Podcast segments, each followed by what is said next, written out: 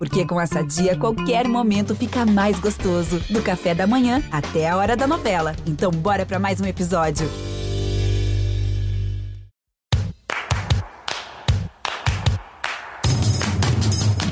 Vocês da imprensa.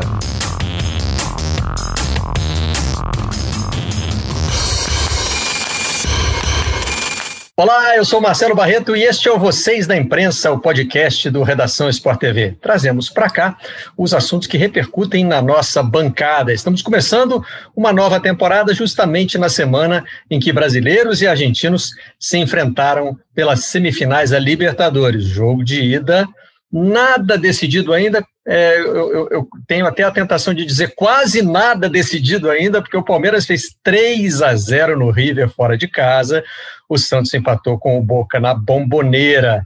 Claro que a cobertura, tanto aqui no Brasil quanto na Argentina, trouxe de volta a nossa rivalidade. É para falar dela que eu trago aqui os representantes do Redação em Buenos Aires. Ariel Palácios, tudo bem, Ariel? Como vão? Tudo bem? Tranquilo. Ariel que já participou de outra edição aqui do Vocês da Imprensa, justamente contando como é a vida dele lá, né? Essa vida de correspondente em Buenos Aires vida que o Rafael Sibila também está vivendo agora. Tudo bem, Sibila? Olá, Barreto. Obrigado pelo convite. Sibila, que aliás já nos explicou que é Sibila mesmo, com dois L's, embora ele seja filho de argentinos, né? É, tanto ele quanto o Ariel nos deram essa aulinha sobre a questão dos sobrenomes. Se bem que no fim dessa aula a gente aprende, Sibila, que pode ser de qualquer jeito, né? aprende que não tem regra, né? A regra é não ter regra. É verdade. E essa regra da rivalidade, hein? Quantas vezes já falamos sobre isso, Ariel? Estamos ainda entre o primeiro e o segundo jogo das semifinais.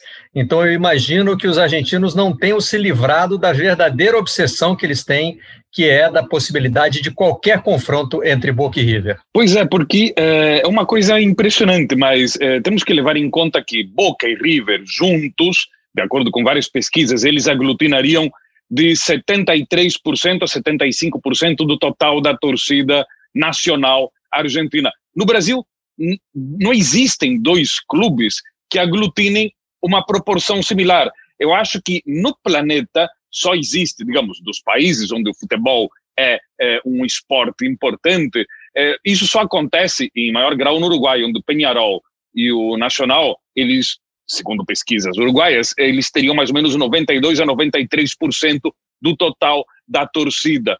É, e isso não depende de ser um país pequeno, porque o Uruguai também tem uma tem time de futebol para tudo quanto é lado. É, então, o que eu quero dizer é, é, se a gente levar em conta isso e é, essa rivalidade entre o Boca e o River, centenária, uma rivalidade centenária, que é chamada de El Super Clássico, porque os outros, as outras rivalidades entre o Racing Independiente, entre o Gimnasia Esgrima de La Plata e o Estudiantes de La Plata, e vários outros são chamados clássicos. Só o Boca River é chamado de super clássico. E é, isso faz com que, é, muitas vezes, especialmente desde a virada do século, é, desde a Copa do Japão, Coreia, os jogos Boca River têm sempre mais audiência que os jogos da seleção argentina. Aliás, os jogos da seleção argentina, em média, não passam de 30% da audiência nestes últimos 20 anos, mesmo em momentos eletrizantes, por incrível que pareça. Mas é que a seleção argentina já não, não, não, não, não tem aquele poder de convocação que tinha antigamente. É, mas o River o Boca continua. Essa é a grande obsessão. A obsessão do River é derrotar o Boca, a obsessão do Boca é derrotar o River. E o que está no meio do caminho, é, por mais respeitáveis que sejam os adversários, honoráveis, enfim, é, ele, não importam para eles. É, é, como se fossem trâmites burocráticos para tentar ultrapassar para poder chegar no encontro Boca River, tal como aconteceu naquela final da Libertadores que, é, devido à, violência que houve, teve que ser transferida é, para Madrid. Então essa é sempre a expectativa. Então não existe uma rivalidade é, explícita de clubes argentinos com clubes brasileiros. Existe uma rivalidade entre seleções, mas não existe com clubes, neste caso específico, nada que possa ser considerado como algo relevante. Então, é, para o Boca, tentar derrotar o Santos no próximo jogo, ou para o River tentar dar a volta é, e, e, e, dar uma guinada é, descomunal e, e vencer o, o, o Palmeiras, para é, tudo é, uma forma, todos são como tentativas para poder finalmente encontrar o Boca e o River. É, são como aquelas, é, aquela, aquelas rivalidades clássicas da história, né? os, o, a família da Julieta e a família do Romeu, os Montecchi os Capuleto. No Brasil, quando era a Marlene e a Emilinha Borba, não é? aquelas torcidas é, ferozes uma contra as outras, tantas coisas ao longo da história. Exatamente, exatamente. Então, é, é, é, algo que supera qualquer coisa. Mas eu acho que já fica muito explícito só de comentar que é, eles têm uma audiência muito superior que qualquer é, jogo da seleção argentina. Os urros que a gente ouve no meio da cidade quando joga o River contra o Boca, né? os, River, os, os urros dos River Platenses, do, dos Milionários, ou dos Boquenses, ou Bosteiros, eh, digamos, está muito mais perto de algo para ser medido na escala Richter do que qualquer gol do Messi ou do Maradona. Supera, por incrível que pareça, supera. Isso que me refiro desde a virada do século. Antes não era tanto assim, porque a seleção tinha mais prestígio no século passado. Então, é, eu acho que isso aqui é muito relevante. Os argentinos não estão pensando em, ah, que, abre aspas, que legal derrotar um clube brasileiro, fecha aspas. Não. O que eles querem é derrotar o Boca ou derrotar o River. Eu já perguntei para o Ariel se ele escolheu um lado dessa rivalidade, ele me respondeu que o único time do coração dele é o Londrina. Aliás, tem um bandeirão do Londrina, da torcida do Londrina, com a cara do Ariel. Isso não é para qualquer um. É, queria saber um pouquinho da sua história pessoal. É, se você não quiser, evidentemente, não precisa revelar seu time do coração nem na Argentina, nem no Brasil, porque a gente tem é, é esse. Eu não sei se é um privilégio, mas enfim, a gente tem essa obrigação como jornalista, né? Mas eu queria entender como é que você cresceu como torcedor, né? É, já tendo morado no Brasil e na Argentina, e como é que você conheceu essa rivalidade? Bom, é, não, eu não tenho nenhum problema, principalmente porque eu assumo nas redes sociais qual é o meu time aqui na Argentina. Eu sou torcedor do Racing, herança de família. Meu pai era torcedor do Racing, então eu estou fora da, da rivalidade. São o primeiro grande, né? Depois os outros que são super grandes vieram depois que o Racing já estava consolidado. Mas a rivalidade Boca e River, ela sempre me chamou a atenção, porque eu venho à Argentina desde que nasci, né? Minha primeira vinda à Argentina, eu acho que eu tinha dois meses de idade. E quando você vai começando a pegar o gosto pelo futebol e vai vendo como se vive o futebol aqui na Argentina, é, você vai entendendo o que, que é o super clássico. O super clássico, quando a gente tem não importa qual campeonato seja, seja esse torneio que está sendo jogado agora, que é um tapa-buraco, seja o torneio de verão, ou seja um clássico que vale título, a TV argentina, os torcedores, eles vivenciam esse clássico pelo menos uma semana antes. Já, às vezes, se ignora a rodada anterior, porque estamos já para vir, é, estamos há 10 dias, a uma semana do Super Clássico, e a própria TV argentina, a parte de esporte, ela é feita para promover Boca e River. Qualquer programa esportivo vai gastar 80% do seu tempo falando dos dois times. Sempre vai ter é, os panelistas, né, que são os comentaristas aqui, sempre você vai ter os, os jornalistas identificados com cada um dos clubes, para que você tenha até um debate um pouco mais picante. Então, ontem, o, o jornalista identificado com o River em um dos programas estava dizendo que o torcedor do Boca agora já não podia cobrar um lance de alguns anos atrás, de, uma, de um pênalti que não foi dado para o Boca, porque agora o, Boca foi beneficiado com o pênalti que não foi dado contra o Santos, sabe? Então, você traz uma disputa de Libertadores contra o time brasileiro, você vai traz para tua rivalidade local para falar que você não pode mais falar sobre aquele lance no Super Clássico. Então, eu fui vivenciando isso. O meu pai tinha um amigo que era fanático do, do Boca. Ele tentou de todas as formas me fazer torcedor do Boca, porque ele era argentino, mas morava em São Paulo. Então, sempre quando eu ia para São Paulo, ele me dava a camiseta do Boca, me dava a meia do Boca. Chegou a me levar em La Bombonera quando eu tinha 12, 13 anos. É uma experiência fantástica, não há como negar, mesmo sendo torcedor do Racing. Você, quando vai em La Bombonera, num jogo em que a torcida lá está inflamada, é, é, é, muito diferente. Mas eu vivencio esse clássico, é, eu gosto de, de de assisti-lo, de estar presente, porque é muito diferente do, das nossas rivalidades no Brasil. Pode ser que no Sul, no Grenal, você vivencie um pouco algo parecido, já que é tão polarizado, mas mesmo no Rio de Janeiro, a gente tem quatro clubes grandes, então você tem mais clássicos frequentes, vários tipos de, de, de brincadeiras entre as torcidas. São Paulo acontece a mesma coisa. E, mas, enfim, é, é um clássico que, para o país, é um clássico que, que gera debate semana a semanas aqui na Argentina. Agora, pelo que eu entendi da sua descrição, você nasceu no Brasil, né? Nasci, nasci em São Paulo. E como é que você vê, é, como é que você traçaria uma comparação entre como os brasileiros veem os argentinos no futebol e como os argentinos veem os brasileiros? Quem tem mais medo de quem? Quem tem mais respeito por quem? Eu separo seleção e clube. Na seleção, quando a gente fala sobre seleção, há muito respeito pela seleção brasileira. É, vai ter uma Copa América, vai ter uma Copa do Mundo, eliminatórias.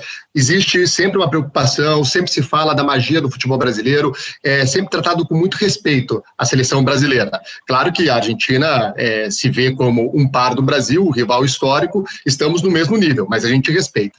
Em relação a clubes, aí é muito diferente. O futebol brasileiro não tem entrada na Argentina. O futebol brasileiro você caminha pela cidade, por Buenos Aires, vai numa pelada, dificilmente você vai ver alguém jogando futebol com uma camiseta de um time do Brasil. E também pouco se sabe do futebol local do Brasil. Se fala muito na TV quando você tem é, um técnico argentino, como o São Paulo, como a gente tinha o Colde, aí esses times ganham destaque, o D'Alessandro, quando tem algum jogador importante que está atuando no Brasil. Fora isso, o futebol próprio do Brasil é pouco conhecido. Nessas fases finais de Copa Libertadores, o que eu recebo de mensagem de jornalistas jornalistas argentinos me pedindo informações, informações que são óbvias, não é que são informações de bastidores, não informações óbvias, porque eles não conhecem os jogadores. E aí, quando a gente fala sobre essa questão do ah, vou derrotar o Santos, ah, vou derrotar o Palmeiras, não, o objetivo é derrotar realmente o Boca derrotar o River, o River derrotar o Boca, e não é se colocado num pedestal os clubes brasileiros. Então, a gente, a gente não, a imprensa argentina não trata como nós no Brasil tratamos a mística do Boca, a mística do River. Tem respeito, claro, se sabe que o Santos é um clube de camisa, que o Palmeiras é um clube de camisa, mas eles não são colocados em pedestais. Não é como o grande objetivo, nossa, vou para Vila Belmiro. Quando a gente fala vamos jogar em La Bombonera, já se pensa, já te dá um frio na barriga só de pensar no estádio. Então, um pouco diferente a relação e é também o conhecimento sobre o futebol brasileiro aqui na Argentina. Agora, mesmo quando se trata de seleção, né, Ariel, você costuma dizer que existe esse respeito a que o Sibila se refere, mas o Brasil não está no topo do ranking das rivalidades argentinas, como a Argentina indiscutivelmente está aqui para nós. Pois é, é, é, essa é outra coisa bastante peculiar. Ah, o Brasil esteve no topo durante um tempo, é? mas, digamos, temos que revisar quais são os rivais argentinos, independentemente da antiguidade é, do, do, do currículo vitae de cada um. A mais antiga é a rivalidade uruguaia, né? Começou em 1901, são 192 jogos, 192 jogos, isso é quase o dobro dos jogos da seleção argentina contra a brasileira. Quer dizer, os encontros Uruguai e Argentina são em número muito maior. E até porque, especialmente nas primeiras décadas e depois também, a proximidade, né, Montevideo, é, Buenos Aires, é, três horas é, em ferry boat e, e 25 minutos em avião, bom, já, mesmo antes da, da, dos voos é, é, no, nas três primeiras décadas do século passado, isso fazia com que houvesse um, um encontro muito mais intenso entre clubes, jogadores que eram comprados, vendidos entre os, as duas margens do Rio da Prata, enfim. Então existe outra, é, e sempre houve uma presença enorme dos jogadores uruguaios na Argentina, de grande peso, e vice-versa no Uruguai também, mas especialmente uruguaios do lado argentino. De vez em quando aparecia algum jogador brasileiro, é, mas não foram é, uma maioria. Então, isso faz com que a relação Uruguai-Argentina seja mais intensa nesse aspecto, até porque existem outras rivalidades com o Uruguai que não são só no futebol. É quem inventou o doce de leite. Os argentinos têm toda uma lenda ultra detalhada dizendo que o doce de leite foi inventado na Argentina enfim, isso aí, os mineiros que depois discutam com eles. Os uruguaios apresentam cartas do herói da independência, Artigas, dizendo que o doce de leite já existia antes. É, aí aparecem os chilenos e tal. Mas, enfim, mas a briga dos argentinos é com os uruguaios. Eles ignoram se os mineiros, se os chilenos ou se os franceses também reivindicam a criação do doce de leite. Depois, Gardel era uruguaio, ou, segundo os uruguaios, ou Gardel era francês, de, tese defendida pelos argentinos e franceses. Não existe ninguém que diga Gardel nasceu na Argentina, não. Ah, mas os argentinos defendem enfaticamente que Gardel é francês e se criou na Argentina. Bom, então, quer dizer, tem Gardel, o próprio Tango, Tango nasceu em Montevideo ou nasceu em Buenos Aires? Ou, segundo outros, nasceu simultaneamente dos dois lados do Rio da Prata. A carne, qual que é a melhor carne? Enfim, então existem é, uma série de outras rivalidades que não são bolinho, também são muito fortes, culturais entre os dois lados. Aí depois veio, o, quando o Uruguai entrou num certo declínio, nos anos, e o Brasil estava num apogeu impressionante nos anos 60, 70, o Brasil sim se tornou o grande rival argentino. Mas aí em 82 veio a Guerra das Malvinas. A Inglaterra, que não é uma nação alheia ao futebol, é o berço do futebol moderno, também havia uma certa rivalidade futebolística, por causa dessa, do, do conflito bélico, né, é, o alvo da Argentina era agora temos, se perderam a batalha é, em, nas Ilhas Malvinas, a batalha em si, bélica, então tem que derrotar a Inglaterra no campo de futebol. 86, os dois gols do Maradona, os dois gols mais recordados pelos argentinos. Não existem outros gols, dois gols mais recordados que aqueles. O gol com a mão, o gol com o pé, um heterodoxo, outro mais de handball. Enfim, os dois gols são contra a Inglaterra. Os argentinos cantam El que nos salta é em inglês. Uma adaptação inicial que era El que nos salta é um holandês. Né? Que nem um pulo holandês de 78 da Copa. Depois, ninguém mais lembra dos holandeses. Todo mundo só canta El que nos salta é em inglês. Isso é cantado em qualquer circunstância. Se tem um jogo River Boca, o pessoal também canta El que nos salta é em inglês. Não é? Se tem um comício político e o negócio está meio morno, aí uns militantes começam a pular e, e, cantar alguns cânticos partidários, é, porque nos comícios políticos argentinos o pessoal pula, salta também. Saltar é uma coisa bastante marcante, né, Sibila, aqui, né? O pessoal pula é, para cima, é, pular, pular mesmo, pular. O cara pula e mexe a mão, né? A mão assim espalmada. É, então, é isso tudo. É, é, e agora já até esqueci para qual lado eu estava indo com o negócio de pular. É, mas isso tudo faz. Ah, tá. Não, não tem el que nos salta é um brasileiro. Não, não tem el que nos salta é um brasileiro. Então, tudo isso, tudo isso faz com que a rivalidade Argentina-Inglaterra, eh, isso ficou muito explícito no velório de Maradona, muito explícito. Então, ninguém lê, as pessoas lembram de algum gol do Canija, mas ninguém lembra exatamente como foi. E, o gol, e a vitória argentina contra a Inglaterra não foi na final da Copa do México. Às vezes as pessoas nem lembram contra quem foi a final, foi contra a Alemanha. Mas ninguém lembra esses detalhes. Eles, o negócio é contra a Inglaterra. Bom, nos últimos anos surgiu uma nova rivalidade, havia uma rivalidade histórica, geopolítica, por questões de fronteiras com o Chile. Isso se transferiu para o futebol por causa das Copas Américas vencidas pelo Chile, com a presença na seleção argentina do Lionel Messi. Então, como perder com Messi na seleção justamente para o Chile? Bom, esse também se tornou uma nova é, rivalidade. Então, eu diria que enquanto que o Brasil pensa na Argentina como o rival, com O e R maiúsculo, a Argentina é mais promíscuo, a relação é, do Brasil é monogâmica com a Argentina. A relação de rivalidade da Argentina é, é, é um menage à quatre, porque é contra o Brasil, é contra a Inglaterra, é contra o Uruguai, é contra o Chile, com diversas com backgrounds diferentes, com intensidades diferentes, são todas rivalidades, mas é, são diferentes. Então é, é, pode ser frustrante, porque o torcedor de um clube X ou de uma seleção X diz: Eu odeio, eu considero aquele lá meu grande inimigo. Aí você fica sabendo que o outro também te considera inimigo, mas que é, ele tem outros inimigos também. Então é como um amor não correspondido. Bom, tem isso que seria como o ódio não correspondido é muitos amigos brasileiros, quando eu comento tudo isso, ficam meio frustrados assim, dizendo: Mas peraí, eu dedico tanta intensidade para torcer contra e eles não fazem o mesmo com a gente. Também tem outro detalhe muito importante a destacar: os argentinos são grandes consumidores de brasilidade. Eles adoram música brasileira. Há épocas, há épocas que mais, há épocas que menos. Né? É, quando o, o Sibila vinha aqui passar férias na adolescência, com certeza ele ouvia permanentemente Daniela Mercury, né, é, um monte de. É, Paralamas, Paralamas, Paralamas, muito sucesso Paralamas faz um sucesso imenso.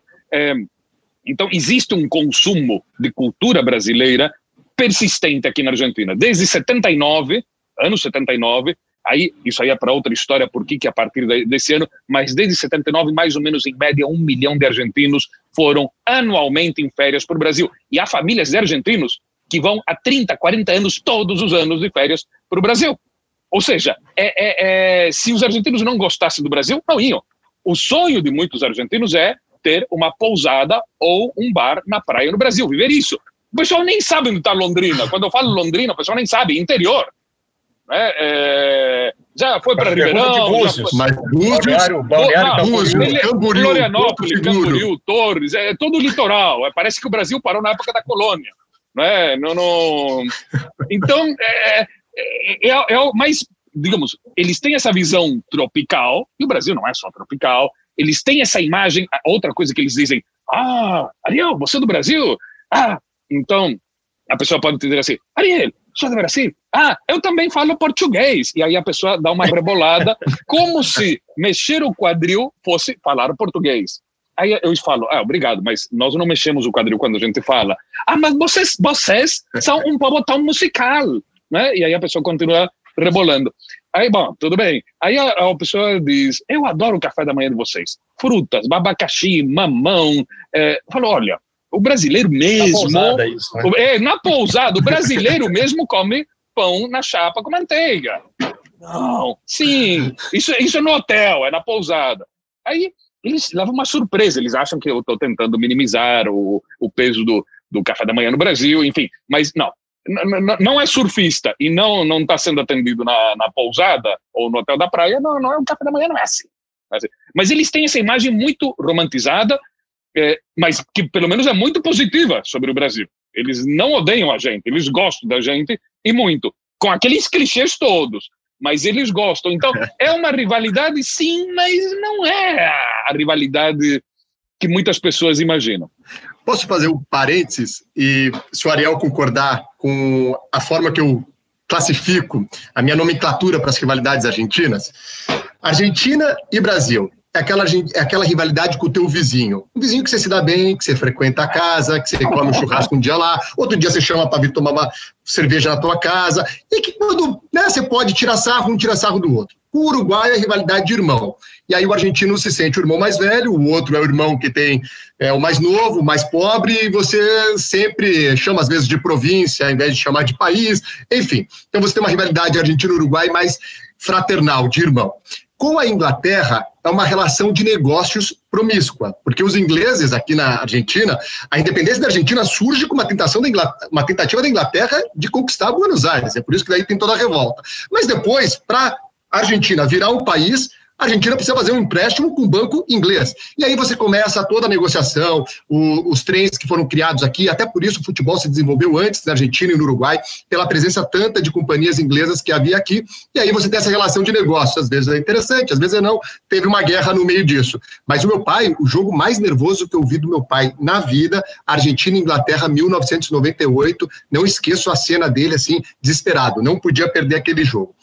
E com o Chile, é uma rivalidade preconceituosa, tem xenofobia, os argentinos tratam muito mal os chilenos, muito por questão da, da, da ocupação da Patagônia, toda a, todo reclamo, toda a reclamação que o Chile faz de que a Argentina teria roubado território, depois da presença de chilenos trabalhando na Patagônia, quando os argentinos não queriam ir trabalhar na Patagônia.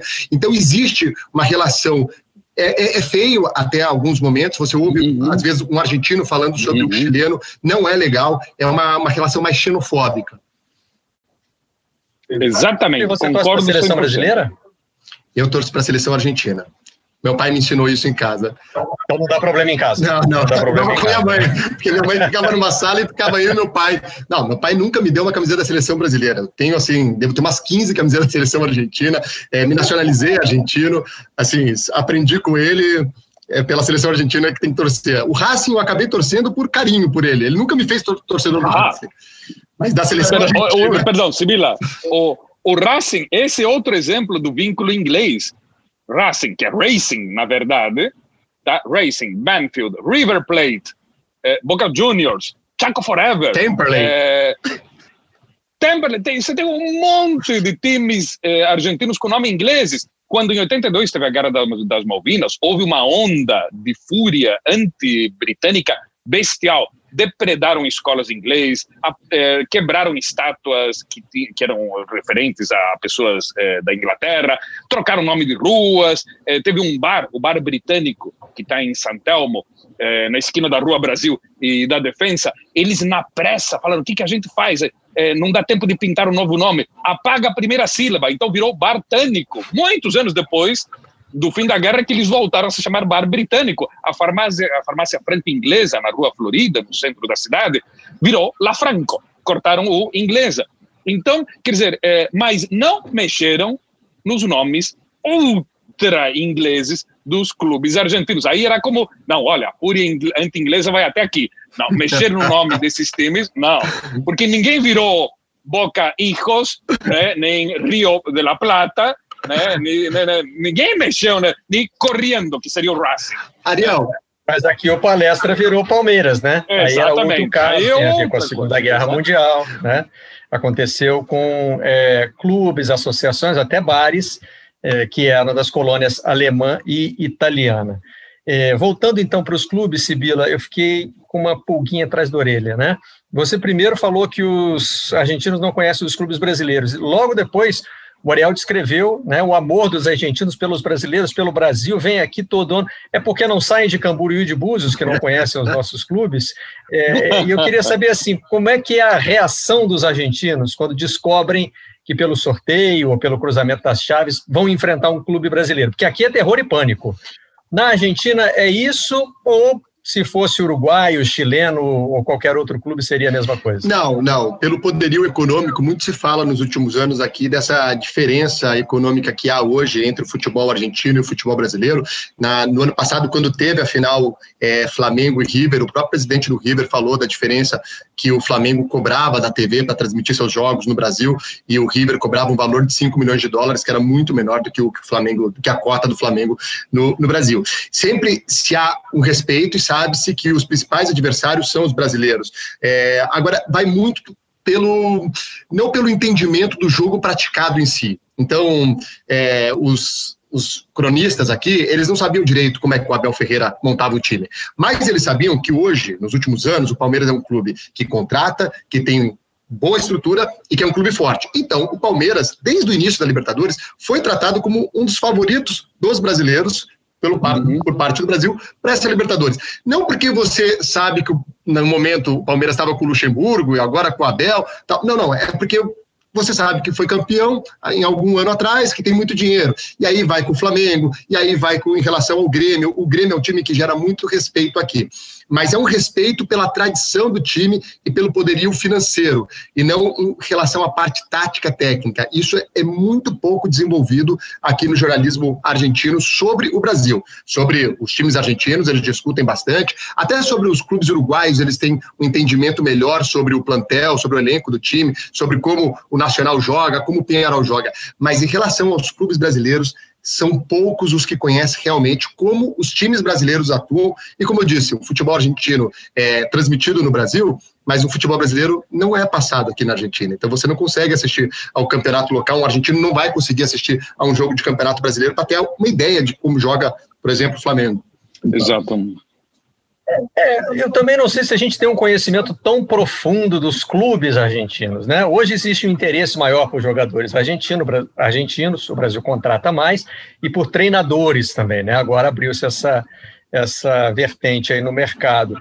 Mas eu acho, Ariel, que a gente também se apega, às vezes, a uma imagem já pré-concebida dos argentinos.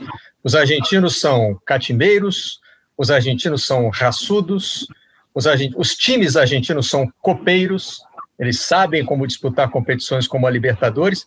Eu acho que a gente acaba aplicando isso a todos os times. Alguns, evidentemente, nós acabamos conhecendo mais, né? Clubes como o Boca e o River, e jogadores como Carlitos Teves, que uhum. jogou aqui, que jogou Copa do Mundo. É lógico que tem momentos, né? É, e a gente acompanha o trabalho do, do Marcelo Gajardo também. Então, é, é, não, não sei se tem um domínio completo da informação ou se tem muito dessa imagem pré-concebida. Você vê isso nos argentinos também? Eles acham que jogar contra qualquer time brasileiro seria a mesma coisa? Porque nós somos muito musicales, eu acho diz, que, eu acho que nosso existe... café da manhã é bom. Exatamente. Eu acho que existe muito respeito, mesmo quando eles não conhecem direito qual que é o time que eles vão enfrentar, é, existe assim como, ah, vem do Brasil. Então vem do Brasil, tem passaporte brasileiro, é como é, tem que fazer alguma reverência. É, o, a, Chape, a Chapecoense, é, antes do acidente, quando estava em, tendo assim a sua grande escalada é, no Campeonato Brasileiro e, e, e entrou na Libertadores, é, e aí ele apareceu é, pela primeira vez para os clubes argentinos. Ninguém sabia muito bem o que, que era a Chapecoense, mas todo mundo. Chapecoense, Ariel, se classificou para a final da Sul-Americana, que, que seria o jogo do acidente, né? É, ganhando de um time argentino, né? Classificando contra um time argentino. Então, quer dizer, já estava é, nesse, nesse imaginário dos torcedores, né? Bom, então, é, por exemplo, é, se você, o Santos agora tá, tá nessa posição ali impressionante na, na Libertadores, mas é, o, o, Santos, ao longo do, do, último meio século, teve seus altos e baixos. Então, tinha algumas horas que o Santos desaparecia do noticiário argentino. É, há clubes que estão permanentemente, Palmeiras, o Flamengo, o Fluminense, enfim, é, o Corinthians, mas há, há clubes que vão e vêm. E entre esses clubes que vão e vêm no noticiário argentino, o Santos era um desses. Mas as pessoas, especialmente as pessoas mais velhas, se você entra num táxi ou se você ia no armazém, e você, ah, de onde você é? Do Brasil. Ah, o Santos. A pessoa estava com o Santos do Pelé ainda na cabeça. Um senhor de 70 anos, por exemplo. Né? O Cruzeiro, a mesma coisa.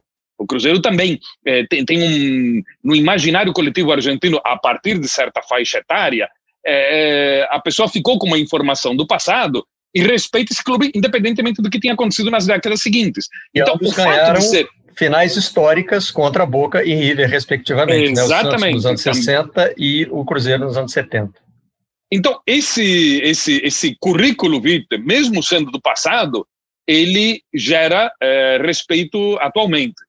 Então, nesse aspecto, independentemente, como o Sibila dizia, do menor grau de informação dos argentinos sobre o andamento é, técnico dos clubes brasileiros no momento.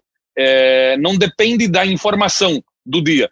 É, eles têm um respeito generalizado por qualquer time que seja brasileiro. Se aparecer, por acaso, um novo time agora e que em dois anos entre na Sul-Americana ou na Libertadores, é, as pessoas, sei lá, o Paracutinga Futebol Club, as pessoas vão dizer, ah, não, é do Brasil. Então, ah, o Paracutinga, não, claro, temos que respeitar tal. Ninguém sabe o que é o Paracutinga Futebol Clube, mas todo mundo vai começar a respeitar só pelo fato de ser brasileiro. E o dia seguinte, Sibila, depois que um clube argentino perde de forma impactante, como o River perdeu para o Palmeiras, a tendência é botar mais a culpa no River ou é reconhecer que realmente do outro lado estava um adversário que talvez até a imprensa argentina ou o próprio River deveriam conhecer melhor? Eu senti né, nesses dois jogos, que foram dois resultados frustrantes para os argentinos, né? Pensando que no fim de semana teve super clássico, um super clássico agitado, dois gols para cada lado, dois jogos depois pelas semifinais da Libertadores e nenhum dos dois grandes argentinos conseguiu fazer sequer um gol. É, principalmente no caso do, do River, que ele sempre, ele sempre não, mas nesses últimos seis anos de trabalho de Marcelo Gajardo, é considerado o melhor time da Argentina, tecnicamente falado, ficou muito a culpa do River. O River perdeu o jogo, porque até os 20 primeiros minutos de jogo, os 25 minutos, o River estava fazendo o seu futebol, o futebol que ele costuma praticar, com posse de bola, jogadas rápidas, levou perigo ao gol do, do Palmeiras. Mas quando tem um gol que sofre por erro do Armani, um segundo gol num lance em que o Rojas comete o, o, segundo ou terceiro, aquele lance do, do, Luiz Adriano sobre o zagueiro Rojas, que é um lance que foi muito debatido na TV argentina, porque no fim de semana tinha acontecido o mesmo lance com o Tevez. Então, ficou se trabalhando. É claro que o Palmeiras tem seus méritos, falaram. Claramente, eles não conheciam alguns jogadores do Palmeiras, como o Rony, o Luiz Adriano, o, os garotos, o Patrick de Paula, que acertou um belo chute fora da área, o Gabriel Menino. É, se valorizou, claro, o elenco do Palmeiras, mas o discurso era muito como o River perdeu o jogo, o River se permitiu tomar os gols, aí já começaram até a especular. É, como, como eu disse, a imprensa aqui ela tem muito a, a, cara da, da torcida e, e, e, gosta de fazer muito barulho. Então já começaram a falar que tinha problema de vestiário do Marcelo Gajardo, que o ciclo do Gajardo já chegou ao fim, que ele já não é todo aquele estrategista e que não sei o quê. Então se, se colocou muito na, na conta do River. Mas se colocou na conta do River porque o River passou a ser a decepção, porque se esperava mais do River. Já o discurso sobre o jogo Boca e Santos, o discurso é: é um jogo em que o VAR ajudou o Boca, foram poucos, eu, eu, eu disse agora há pouco no, no, redação, eu ouvi apenas um jornalista dizer que não foi pênalti, e é um jornalista identificado com o Boca, os demais falaram que foi pênalti, a própria TIC colocou na sua tarja, o VAR ajudou o Boca, e, mas ninguém falou que o Boca uh, não ganhou, porque já se esperava que o Boca não jogasse tão bem, porque o Boca não vem jogando tão bem, é um time que agride tanto. Então já foi um discurso um pouco mais parelho, um discurso em que valorizou muito também o fato do Santos saber jogar fora de casa. Isso foi muito falado aqui. É, a campanha do Santos fora de casa nessa Libertadores é muito legal: seis jogos, quatro vitórias, dois empates.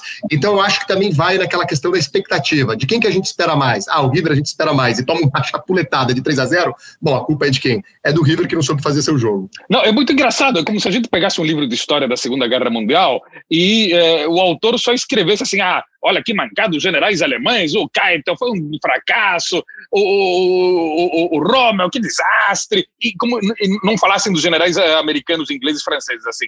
É sempre é algo assim como, como? É, mas é como se ele disse, estava é, tudo concentrado, ou pelo menos 80% de tudo estava concentrado nos problemas, nos defeitos do River. Havia elogios para o Palmeiras, por exemplo, é, muito elogios significativos, mas ocupavam uma mínima, é, um mínimo espaço dentro da cobertura total. Para a gente fechar, Ariel, posso usar só uma expressão que é muito usada aqui na Argentina e que eu acho que é uma expressão que eles falam com certo deboche, mas que muitas vezes em mesa redonda é a síntese da mesa redonda. Tem uma expressão na Argentina que se fala el diário de lunes que é para ah, você é. dizer em português o engenheiro de obra pronta. É, é a mesma expressão. Né? É isso, é o que tem as respostas. É o jornal de segunda-feira. Então, é, é, é, se baseia muito também no jornal de segunda-feira os comentários, principalmente após um jogo frustrante como para a torcida do River foi o jogo contra o Palmeiras. Eu quero fazer um exercício de futurologia próxima para a gente fechar. Como é futebol e todas as opções ainda estão abertas, como vocês imaginam que seria uma final Boca e River no Maracanã sem público? o que, que essas duas grandes torcidas fariam. Está cada vez mais difícil a gente imaginar essa final, mas vai que né, acontece uma reviravolta. O que, que acontece no Maracanã, no Rio de Janeiro, levando-se em conta também, evidentemente, o cenário da pandemia? Vou começar pelo Sibila. Eu acho que, numa proporção muito menor do que a gente poderia ter com o público, eu acho que a gente teria caravana, teria gente indo lá para o Rio de Janeiro, tanto torcedor do Boca quanto torcedor do River, para tentar de alguma forma apoiar o time, tentar mostrar a presença. Isso é muito da torcida argentina. A gente viu que foi no ano passado com ano retrasado, né? Final da Sul-Americana de 2019, o Colón, que é um time pequeno daqui, o que eles fizeram em Assunção naquela final contra o Independente del Valle, eu acho que numa proporção muito menor do que seria, claro, uma, uma final com público, mas eu acredito que a gente teria caravana de ambas as torcidas. Eu diria muito Brasil, decime que se siente, Ariel. É, eu, vai, vai, ser interessante porque é, 30 de janeiro, a final, né? 30 de janeiro. É, temos um cenário meio indefinido em relação à abertura e fechamento de fronteiras é, do lado, por parte de, da, da, Argentina. Né? Há, uma, há uma série de restrições que começam agora, é um toque de recolher, que na verdade é chamado toque sanitário, você não pode sair das, não vai poder sair das 11 da noite até 5 da manhã, é, que não sabe quanto vai durar e se a fronteira vai ser fechada de novo ou não, a fronteira terrestre, se o, o, o, os voos para entre Buenos Aires e o Brasil e o Rio é, serão funcionarão normal ou não, claro, vai depender de tudo isso. Então, dependendo disso, primeiro, eu acho que se houver uma final River Boca, o governo, mais uma vez, tal como fez com o velório do Maradona, porque o governo foi que se ofereceu para ser o anfitrião do velório na Casa Rosada, não no estádio, ou de fazer o velório online, o que fosse. Não. Então, eu acho que o governo, mais uma vez, talvez eh, ceda às pressões do frenesi futebolístico e diga a fronteira está aberta eh, e permita que as pessoas entrem em massa eh, no Brasil. mas se não for assim, se hipoteticamente os torcedores do River e do Boca não puderem ir a uma hipotética eventual, sabe-se lá, final no Maracanã, eu imagino que aí sim os clubes vão mobilizar seus respectivos torcedores boquenses e riverplatenses que moram no Brasil, porque a, a, a, a comunidade argentina no Brasil é muito grande. A comunidade brasileira na Argentina é pequena, mas a comunidade argentina no Brasil é muito grande e está, tal como os pais do Sibila, eh, estão lá é, desde os anos, os meus que foram nos anos 60, não é, estão lá há muitas décadas que foram foram, foram se instalando no Brasil.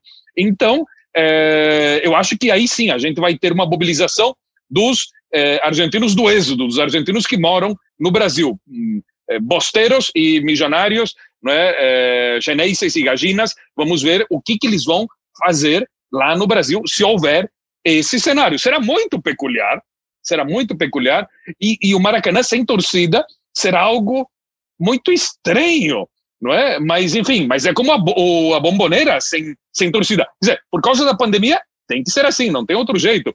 Mas vai ser muito estranho, vai ser como um, um, não é? Um, uma apresentação do Pavarotti com o José Carreira com Plácido Domingo e sem e, e, e, e, o teatro de ópera vazio, né?